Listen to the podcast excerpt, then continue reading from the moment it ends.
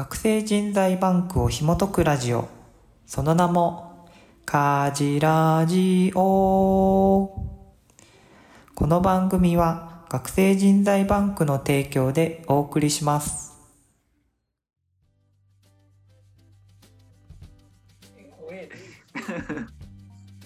さ最後にニオ君がなんか3分ぐらいでまとめて全部喋ってくれる。大丈夫だよって。やめてくれとか思いながらまあまあそんな感じでしたね。2011年は本当に全国のネットワークがつながって何かしらこうどっかの地域が大変になった時に、まあ、サポートしていく流れっていうのが、まあ、ある程度動くんだなっていう。まあ、その時に僕らは何ができるのかとかっていうのは考えましたし、自分のところがどうなったらどうなるんだろうなとかっていうのは、まあ、その時は結構考えましたけどね。はい、東日本のこともあり？そうですね、うん、っ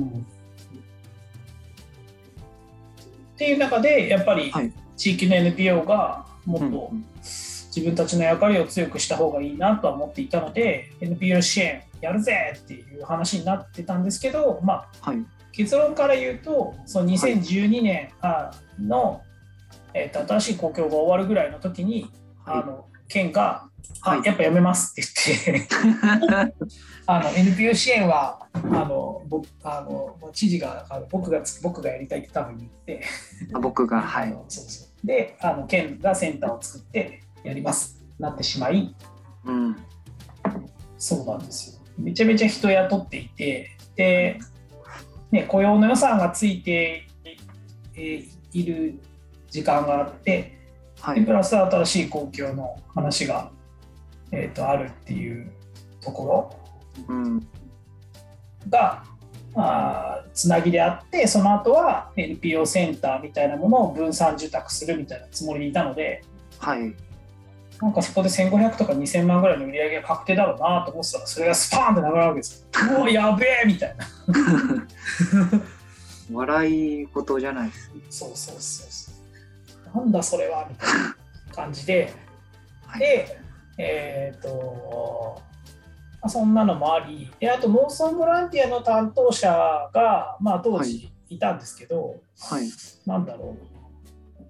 すごく分かりやすく言うと、はい、ななんですかね、えー、本人は悪気はないけど結果的に、えー、NPO を安く使うっていう形になるというか、なんだろうな。いや、これはなんか書類を作るためにはやってもらわなきゃいけないんですよみたいな余分な仕事がすげえ増えるみたいなことだったりとか。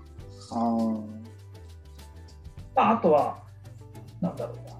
から何のために必要なんですか？みたいな。必要なことであればやるけど、でも説明するために資料を作ってくださいってこっちに頼むのっておかしくないですかって言って。いやあんたは現場見に来てくれて資料書けばいいじゃんみたいな。で、まあ、それでガンガンにぶつかってですね当時の はい、はい、でなんかそういうのもあってでしかもはしごは外されてであのやさぐれるんですよね、あ、やさぐれ。そう。で、あのあ、そうそうそう。で、あの、関わってる農村から物をもらう機会も多かったので、はい、まあ、そういう感じで、なんか物販とかしたらいいんじゃないっていうかつに思って、あの怒りに任せておむすびを創業するっていう。あここにつながるんですね。あすごいすごいなんか伏線回収の感じがそうです。そうそうえー、なるほど。だからなん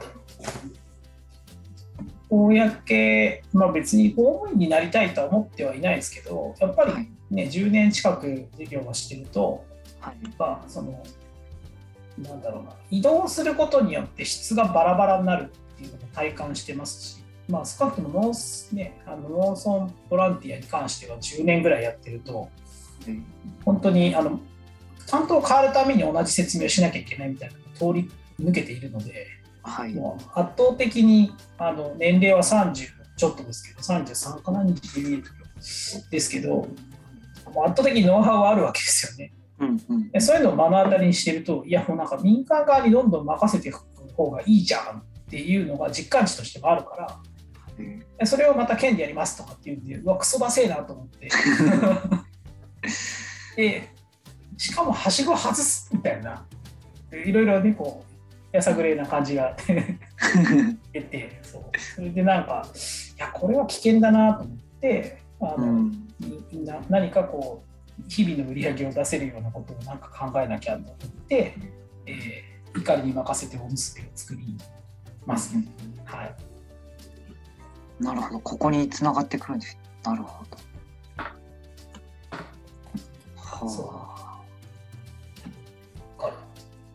で、まあ、とはいっても、なんかたまたまなんですけど、はい、それで売り上げがゴーンと下がってやばいとかって、はい、えーと、思うタイミングではあったんですけど、はい。えーと、一つは都市緑化フェアというこれは鳥取市がメインで、うん。うん、県も一応、えーと、実行委員会は両方で作っていたんですけど鳥取市で、えー、と2013年の、えー、夏から秋にかけて、まあ、今の小山池公園かな？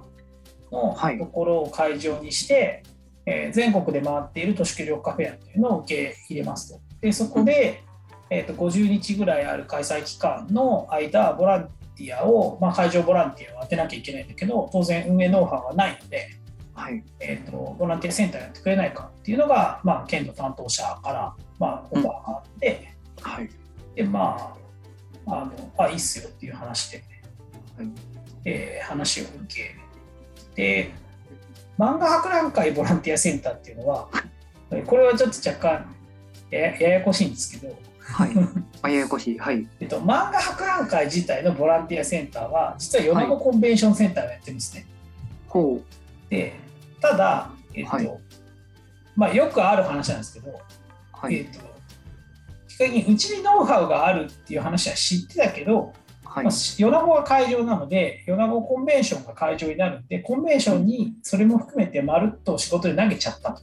あで、だけどノウハウがないからこのまま行ったらやばいって話になって、はい、で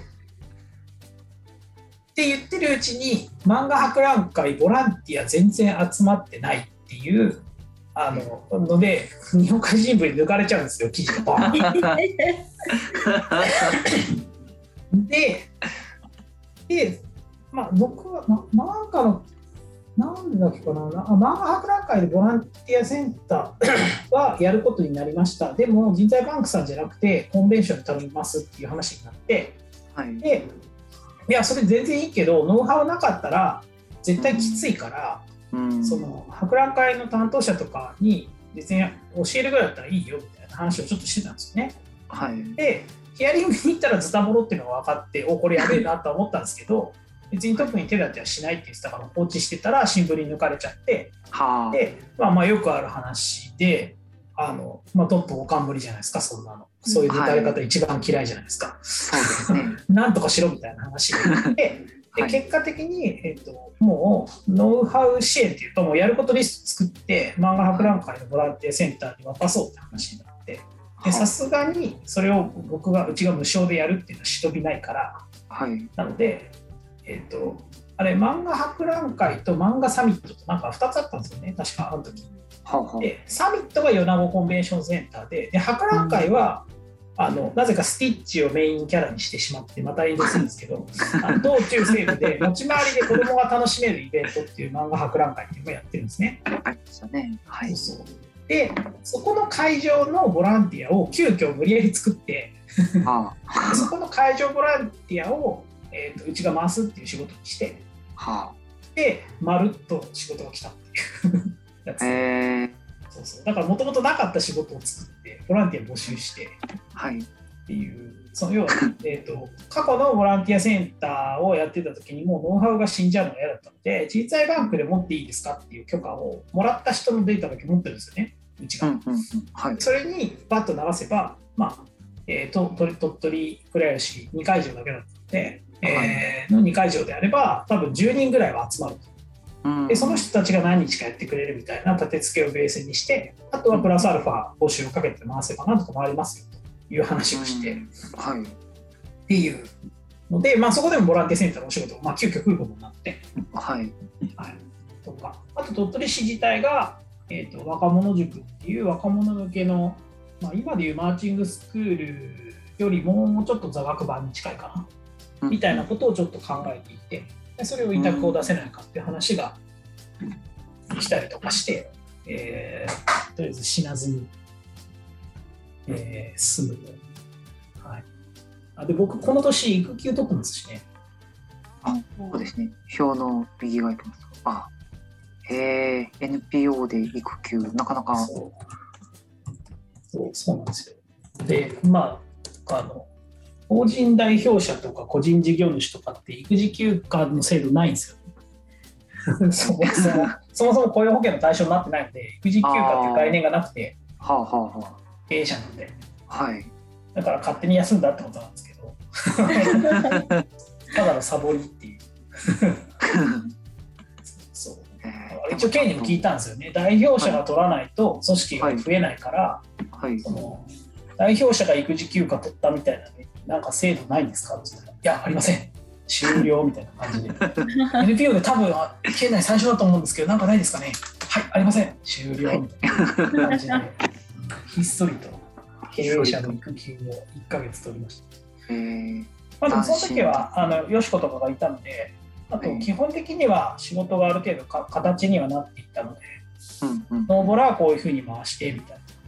で都市緑化ボランティアセンターの仕事はまだ準備段階だったので僕がさばけばよかったので、はい、僕はさばきます。で若者塾は企画書を作ってある状態だったので梅子と愛ちゃんで回してくださいみたいな感じでノーボラは木村さん回してくださいみたいな感じで、大体立て付けがもうできていたので、まあ、それをよしこさんがある程度管理しながらやっていくみたいな感じでした、ね。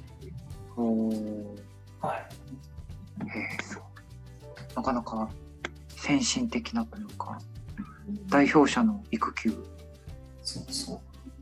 それがだからね多分 何年だ？2000多分9年じゃないな。8年かな。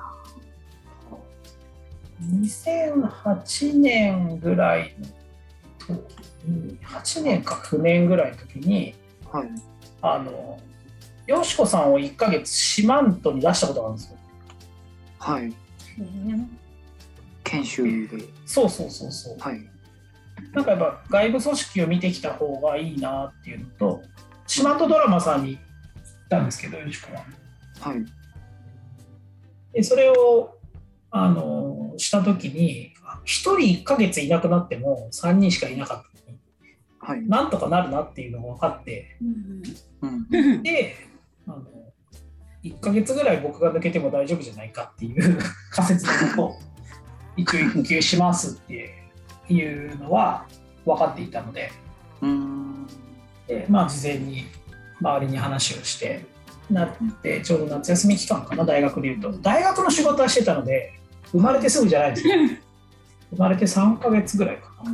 5月生まれて、えっと、8月の2週目から9月の2週目ぐらいまでだったんで、はい、大学は難しいんですよね。休むはできるんですよ、権利的には。はい、あのそしたらね、休み終わった後に歩行しなきゃいけないんですよ、単位です。そうすると学生たちにも迷惑かかるし、あ行って、えー、妻と相談をし、育休を取ってみたいと。だけど、はい、生まれてすぐはちょっといろんな大人の事情で難しそうなんで、この期間どうでしょう？いつでも取ってくれるんだったらね。えー、この時はマジで仕事してなかったです。ひげ伸ばしてました、ね。えー、顎ひげ伸ばしてました。あ マリオが最初はなんかひあの鼻の下とかも口元とかやってたんですけど、はい、だんだんマリオみたいになってきて、これダメだって顎だけ残してました。えー、マリオ、マリオ写真は残ってないですか？残ってない、残ってない。撮ってなかったんですよね。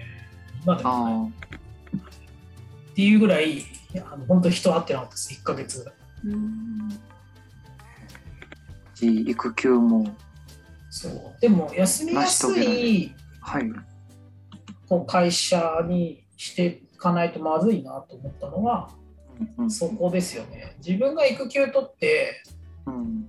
あの1日目に起きたことは、はい。えっと、船岡に住んでたおじいちゃんが、えじゃあおばあちゃんが倒れたっておじいちゃんから電話かかってきて、はで3歳のあかりを助手席に乗せて、はい、で、えーと、後部座席に、えーと、義理のお母さんに乗ってもらって船岡まで車で行って、はあ、で救急車呼ぶから今待っててくださいって言われて、はい、えーと、おばあちゃんを救急車に乗せ義理のお母さんは付き添いで乗り、はい、僕はその救急車をあかりと一緒に追っかけるっていう。で日赤まで行って日赤の待合室で何時間いたのかな、まあ、結果的にはなんかあの大きな病気とかじゃなかったんですけど、うん、もうすでにあかりが生まれた年には、えーと、義理の父は ASL で入院し始めたので、はえー、なんだ、えー、自分の子供は、えー、小さくて病気になりやすい、はい、で親の世代は入院してる。じじばばの世代が倒れるっていう。わそうそうなんですよ。全部来ると思って。我々の世代はタイミングが合っちゃうと全部来るなっていうのを初日に知ってしまうんですね。体を持って。やべえっつって。拾う人が我々の世代しかいないこれは僕ら世代はいろんな条件で休むっていう人が出るから、はい、まあやっぱ会社自体は休みやすい制度的にというかはい、しといた方がいいなっていう、まあ、それに対してなんか社内もそういうことで休むってことに対してあまりネガティブにならず、あのまあまあお互いで補うしかないんじゃないですかっていうモードにしなきゃなっていうのはまあ今でも、まあ、あるかまあ、子育てチームがいるんで比較的なんか子供熱出したんで休みますとか在宅に切り替えますとかっていうのはまあよくある話で、どうぞお大事にみたいな。感じだったりとか、そうですね、なんかその辺はやっぱり自分でこう育児とかなんか介護とか看護とか身をもって感じると、はい、おおってなりますね。うん。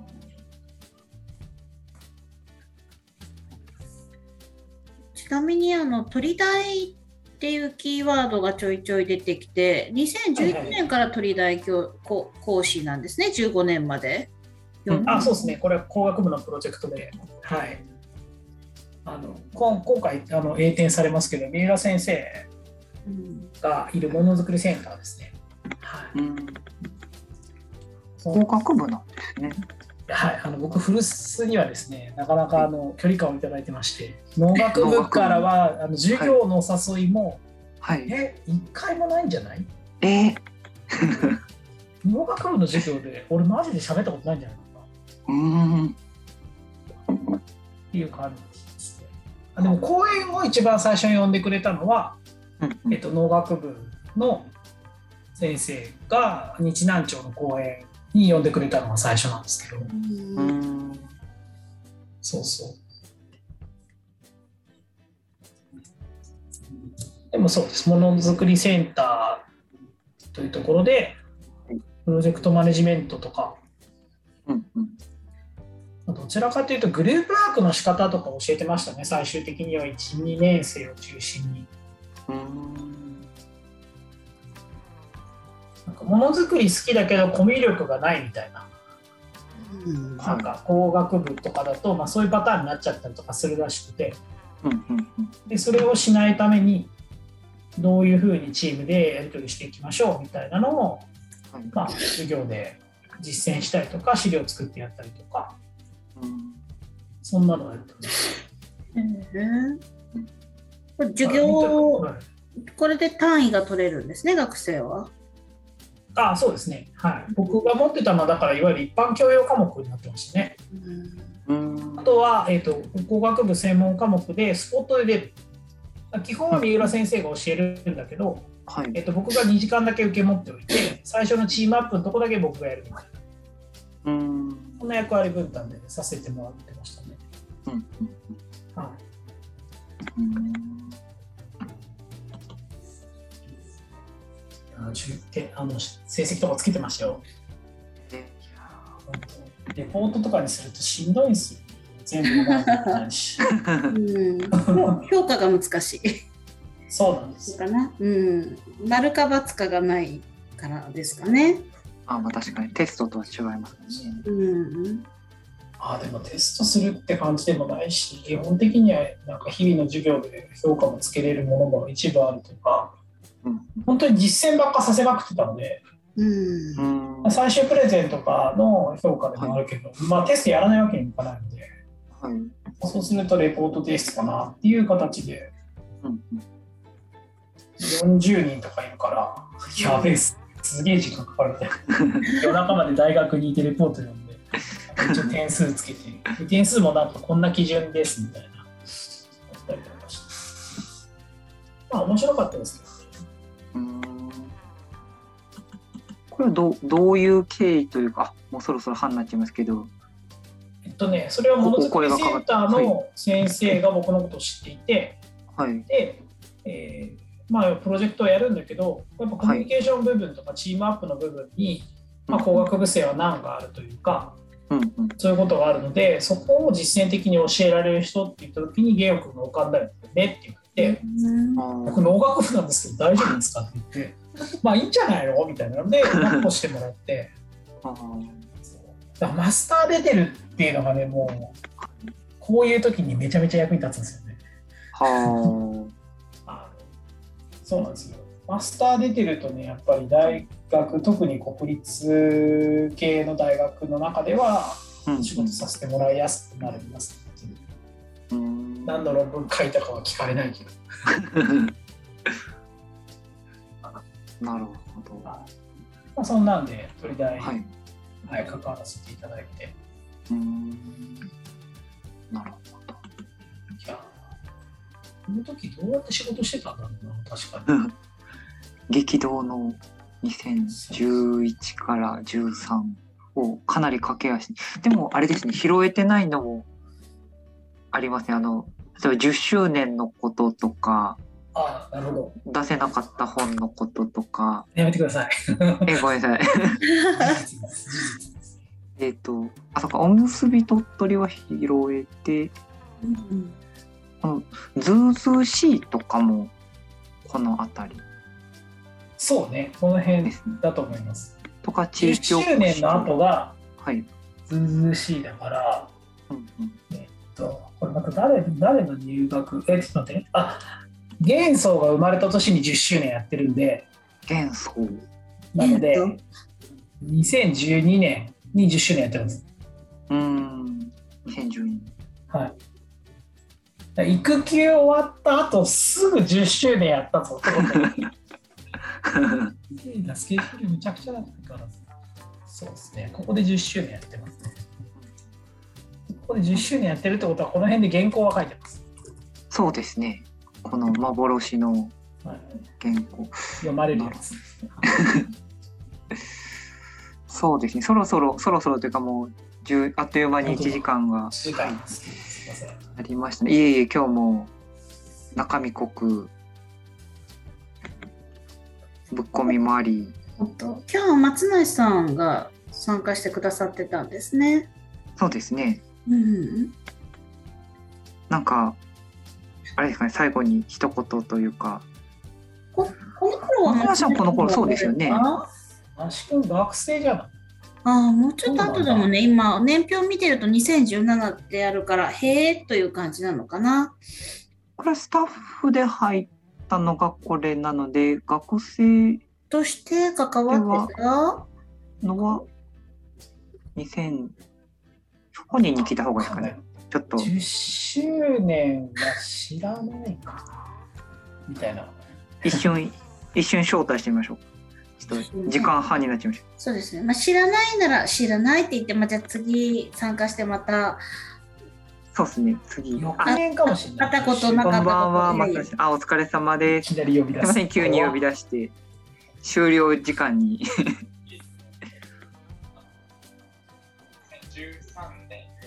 に学生としてバンクに入ってるので、おあまさに。知らないです。そうですね。えー、そうなんですよ。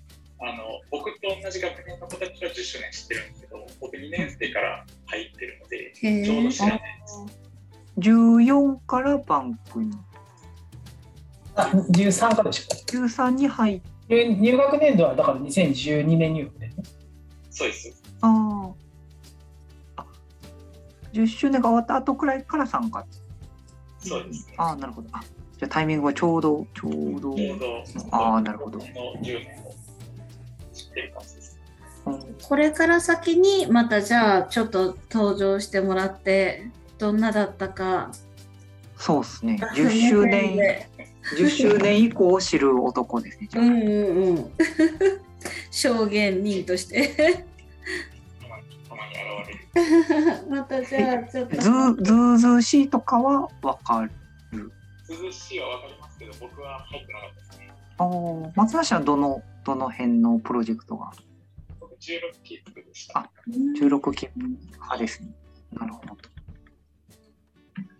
ゃあ次回はどの辺を、やっぱり10周年のこともちょっと広聞きたいですよね。うんうんなので、12年をちょっと引きずりつつ、うんずうずうしいのあたり、協力隊？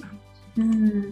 ここら辺もちょっとなんていうか2014のあたりなんてすごい濃いもんね。いろいろありますよね。キーワードすごいたくさんあるからあまりこう欲張らずに121314ぐらいをじわっとそうですね。うん12の10周年を触れて、あとは14年のこのうんいろいろあるやつを、うん一個一個ちょっと聞いていってみようと。はい。うんですね。13年はなので、あ、そうか、ずうずうしい。そっか。うんはい。じゃあその辺で次回をはいまたはいお送りしていきたいと思います。はい、松田さんありがとうございます。よありがとうございます。船越さんも、はい。ありがとうございます。毎週ありがとうございます。はい。また、あの、次の日にちは早急に、この後ちょっと、はい、事務局で相談して決めたいと思います。はいはい。じゃあ、本日もお聞きいただきましてありがとうございました。また来あ週も、りがとうございました。ははいよろしくお願いします。い、失礼します。失礼します。おやすみなさい。おやすみなさい。クラブハウス終了しました。はい、お疲れ様です。お疲れ様様です。です。これメモできるんですね、クラブハウス。前から、え新しい機能じゃないですか？うん初めて見ましあーですね。た。すいません、また僕間違ったスプレッドシート更新しましあた。そうプラプラス5、6じゃない方。あ、プラス5、6じゃない方か。今日も濃かったな。またちょっと私も録音したのを聞きながら、もうちょっと埋めていこうかなと思いました。はありがとうございます。い。毎年なんかしてますね。うん毎年ドラマが。毎年こんな、こんなに、なんていうか、次々とっていうのがすごいですね。いやそうですね。ー、これが普通になっちゃってるね。まあ、強制終了されちゃうプロジェクトもあるんだろうけど、まあそうですね。やっぱり行政事業はどうしても単年から長くても2年、3年ですね。うん、あそこから、まあ、ビジネス化って言えば聞こえがいいですけど、それから形になってるものもうん、ありますし、まあ、そうじゃないものも出たりとか、まあ、あとはうちの場合はやっぱりそのし新規の話、うんこういうのを、まあ、分かりやすく言うと鳥取県としてこういうのをやろうと思ってるんだけどゲームのとこできるみたいな話がやっぱりあったりとか関わり、まあまあ、次回も話しますけどあの地域おこし協力隊の支援とかは、まあ、まさに、うん。まあ、平君が協力隊にな八頭町の協力隊の一期生になってはいで平君とご飯食べに行ったら一緒に来てた地図町の協力隊の子が病んでてこれやべえなと思って でっていうのでで、まあ、県の人と話をしてたらじゃあちょっとあの協力隊支援みたいなの事業化しようかみたいな感じで、そこから最初の2年ぐらいは結構予算がガンとついたんですけど、まあ、そこから予算縮小になって、うんまあ、今や惰性でやってるって感じですけど。県事業あるあるです。まあでも3 2年間やって分かったのはうちだけでフォローしててももう無理だっていうのはよく分かったんですよね。うんうんうんなのでであれば予算額を減らしてもらって、まあ、うちは最低限のところだけか、えっと企業にかかるところとか新人にかかるところと全体研修だけやりましょうかっていう話をして、まあ、今に至ってるのでうん。そんなに問題ではないんですけどね。うんただここ最近は結構元気な子がどうやら県内全域的に入ってきてるみたいなので、へえ。その辺がつなげられた。ここ3年分ぐらいが多分、実質あんま動けてなくて、はい。空白というか、ここここ1、2年は本当に問題児の対応だけしてたので、新しくバリバリやれる人は自分でやれちゃうから、あうちがフォローしなくてもよよかったりとか、まあ、既存でもうあの比較的各地域で若手の協力隊卒業生とかが出てきてるので、うん。この辺があのプラスなところを補ってマイナスなところをこう埋め合わせるみたいな仕事をここ1、2年はしてたんで、うん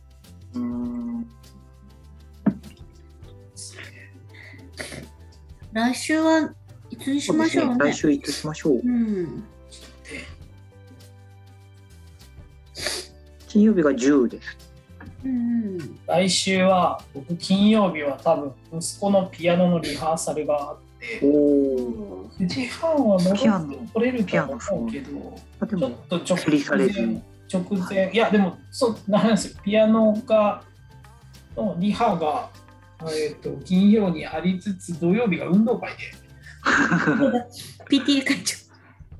あ PTA 会長が、一応うん。PTA 会長があれなんですよね。うん。あんまりなんか慌ただしいのも、あれね。ですねうん。ちょっと早めるか、もしくは、い一周ちょっと飛ばすか？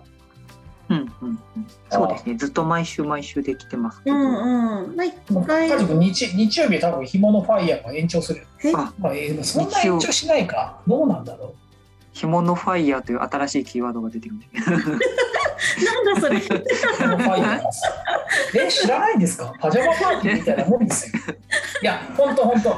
あのね、ひとみさんと会った10年前にやったパジャマパーティーのノリで、うん。あの今の20代、30代前半ぐらいの若者と企画を話してたら、紐のファイヤーになりました。どうですか？紐のファイヤー。え、干物を炙って食べる僕とカジ君はなのでそのその日は8時まではマーチングビルで干物を炙って食べてえー、なんだそれ面白そうだな。屋上で でそれが終わって9時半からやってもいいけどそのノリでいきましょそうかのノリでいけるんだったらそうしとこうかじゃあノリでいっちゃおうか。えひとみさんももしよよろしければあの干物ファイヤー。ご自宅でえ、ズームでつつないで私もこう干物炙ったらいいの？あのフライフライパンでも焼ける干物の焼き方を干物の会社の人がああの教えてくれるんでえー、面白そう。いや、まあじゃあよかったらぜひ。イベントシェアしますうんうん。じゃあ9時半、あ、じゃない、えっ、と、12日ね。一応大丈夫ですかひとみさん？大丈夫よ。ありがとうございますうん、じゃあじゃあ12日。初うん。日曜初ですかね前もありました日曜日は初じゃないかな。そうですねうん。また雰囲気がうんうん。違うかはいじゃあ、はいよろしくお願いしますはい。よろしくお願いします。はいありがとうございました、今日もありがとうございましたはいではではありがとうございました。じゃあまた。おおやすみなさい。はいはい